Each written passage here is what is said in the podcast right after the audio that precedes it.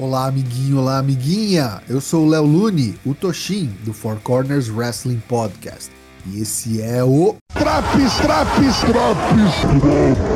onde eu vou te contar tudo que rolou de melhor e pior no AEW Dynamite desta sexta-feira, dia 28 de maio de 2021.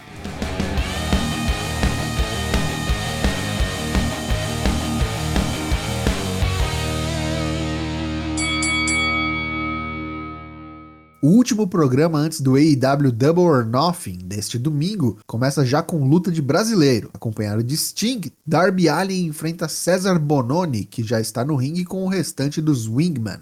Um rápido combate em que Darby vendeu muito bem a superioridade de peso e altura do brasileiro. Porém, após uma boa sequência de Diamond Dust, Dropkick no corner e o Coffin Drop da terceira corda, Darby Allin garante a vitória. Darby chama Ethan Page e Scorpio Sky para a porrada hoje, seus adversários de domingo. Eles aparecem e Sky dá a entender que os faces terão que esperar até o pay-per-view.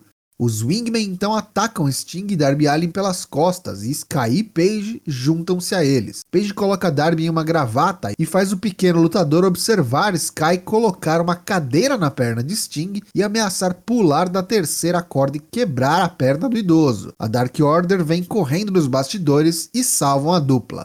A seguir, pesagem oficial de Cody Rhodes e Anthony Ogogo, apresentada por Paul White. Ogogo vem primeiro, acompanhado da Factory e mais um boneco aleatório. Cody Rhodes vem com seus irmãos Dustin e Tail, Red Velvet, Lee Johnson e mais uma dúzia de figurantes Paul pede para que Cody suba na balança e, após brigar muito com o funcionamento da mesma, White anuncia os 218 pounds, aproximadamente 98 quilos. O Gogo a seguir com sua cueca de Union Jack, representando o país natal, marca 219 pounds, mais ou menos uns 99 quilos. Muita groselha é falada por QT Marshall, rola pose nos corners de ambos os lutadores para a reação da plateia, e o segmento que já era meio ridículo ainda acaba sendo longo demais.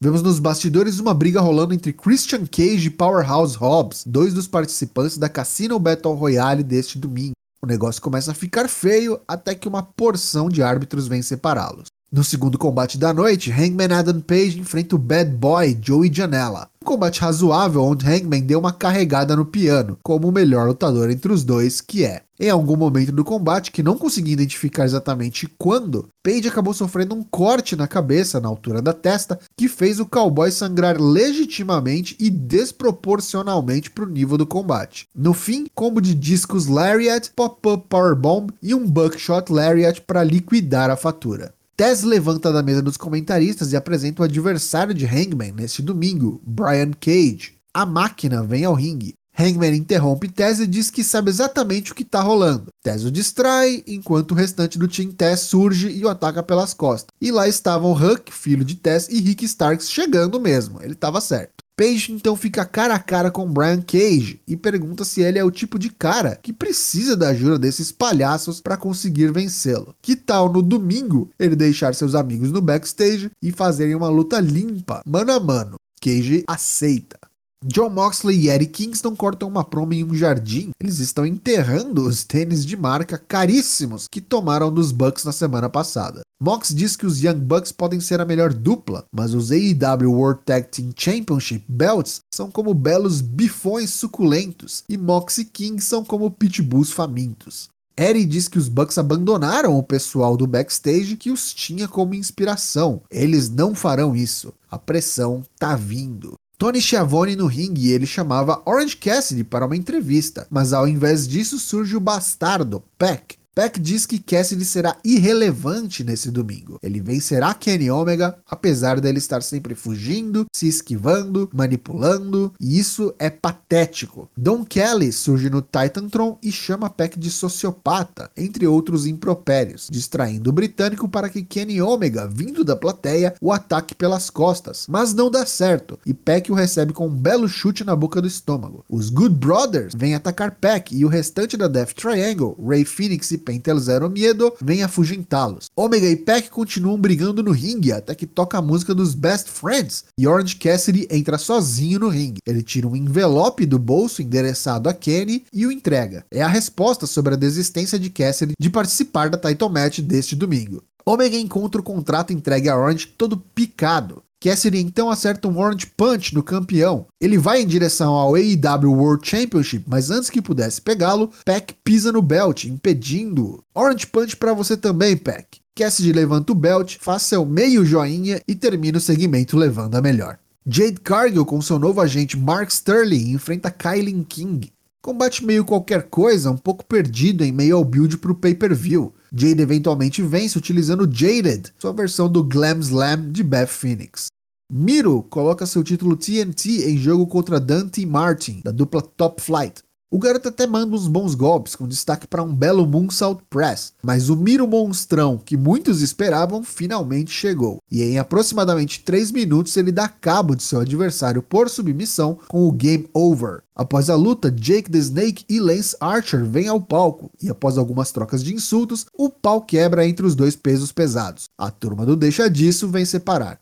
Tony Schiavone recebe Hikaru Shida e entrega a ela a nova versão do AEW Women's World Championship. Ele é muito parecido com o atual, só que maior e com mais detalhes. Continua feio, mas não parece mais um brinquedo de criança. Shida diz que está muito feliz em partilhar deste momento com os fãs. Interrupção da sua adversária no Double or Nothing, Dr. Britt Baker DMD para minha surpresa, ela dá os parabéns a Shida, diz que ela foi campeã durante o período mais difícil da história do pro wrestling. Esse foi o ano de Hikaru Shida. No entanto, Britt quer voltar atrás em algo que disse semana passada na entrevista com Jim Ross. Quando conquistar o título no domingo, ela não será a nova face da divisão feminina, como disse, mas sim a nova face de toda uma nova era.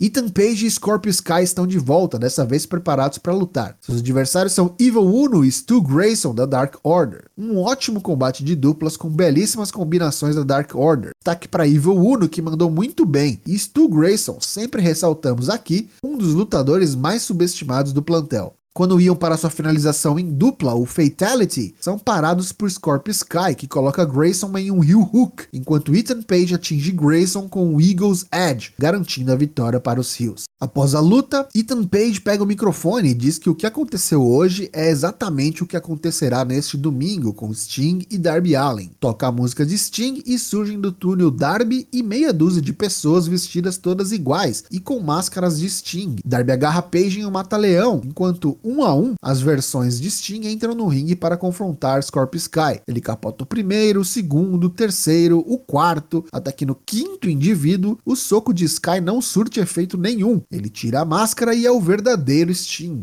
Sky e Page imediatamente dão linha na pipa e as duplas ficam se prometendo para o domingo. No main event, Eric Bischoff apresenta uma celebração à Inner Circle. Ele diz que há exatos 25 anos, Scott Hall estreou no WCW Nitro, neste mesmo canal. Era o começo de uma das maiores facções da história, e esta facção talvez esteja nessa mesma categoria. A Inner Circle vem ao ringue ao som de Judas, com a plateia cantando em uníssono. Jericho agradece a presença de Bischoff, especialmente por tudo que ele fez por sua carreira ao longo dos anos. Eric então apresenta um longo vídeo package com os melhores momentos da história da Inner Circle. Após o vídeo, Santana, Ortiz, Jake Hager e Sammy Guevara falam sobre como foi incrível fazer parte deste grupo e contemplam a possibilidade de que esta pode ser a última vez que eles estão juntos. Jericho diz que se a Inner Circle perder no Nothing e acabar, será como uma estrela cadente, uma labareda de glória. Ele diz que ama os membros da Inner Circle e todos se abraçam. Surge no telão MJF. Ele está no estádio dos Jacksonville Jaguars, ao lado do Daily's Place, e atrás dele está Jim Malenko, amigo de Jericho, ferido e amarrado a um poste. A Inner Circle parte disparada ao campo e os câmeras correm acompanhando-os. No caminho, são emboscados pelo restante da Pinnacle e o pau quebra em pequena amostra do que podemos esperar na Stadium Stampede Match no Double or Nothing. A FTR atinge um duplo pile driver em Santana e Ortiz em cima de um pequeno mezanino através de mesas. Os demais membros da Inner Circle sofrem destino similar, terminando todos incapacitados e a Pinnacle triunfante, encerrando o Dynamite. Pontos negativos deste AEW Dynamite de 28 de maio de 2021. Vamos combinar, Jade Cargill não precisava estar nesse go home pro Double or Nothing, né? Ela nem no card está. Mesmo sendo a possível próxima desafiante pelo título feminino, acho que podia ter deixado sua aparição para o próximo semanal e usar esse tempo para mostrar alguém que efetivamente lutará no evento. Apesar de eu entender a intenção e os paralelos traçados com o boxe, a pesagem entre Ogogo e Cody foi dose de acompanhar. Segmento longo, chato e é bem datado essa dinâmica de herói americano contra o vilão estrangeiro. Já os pontos positivos deste Dynamite.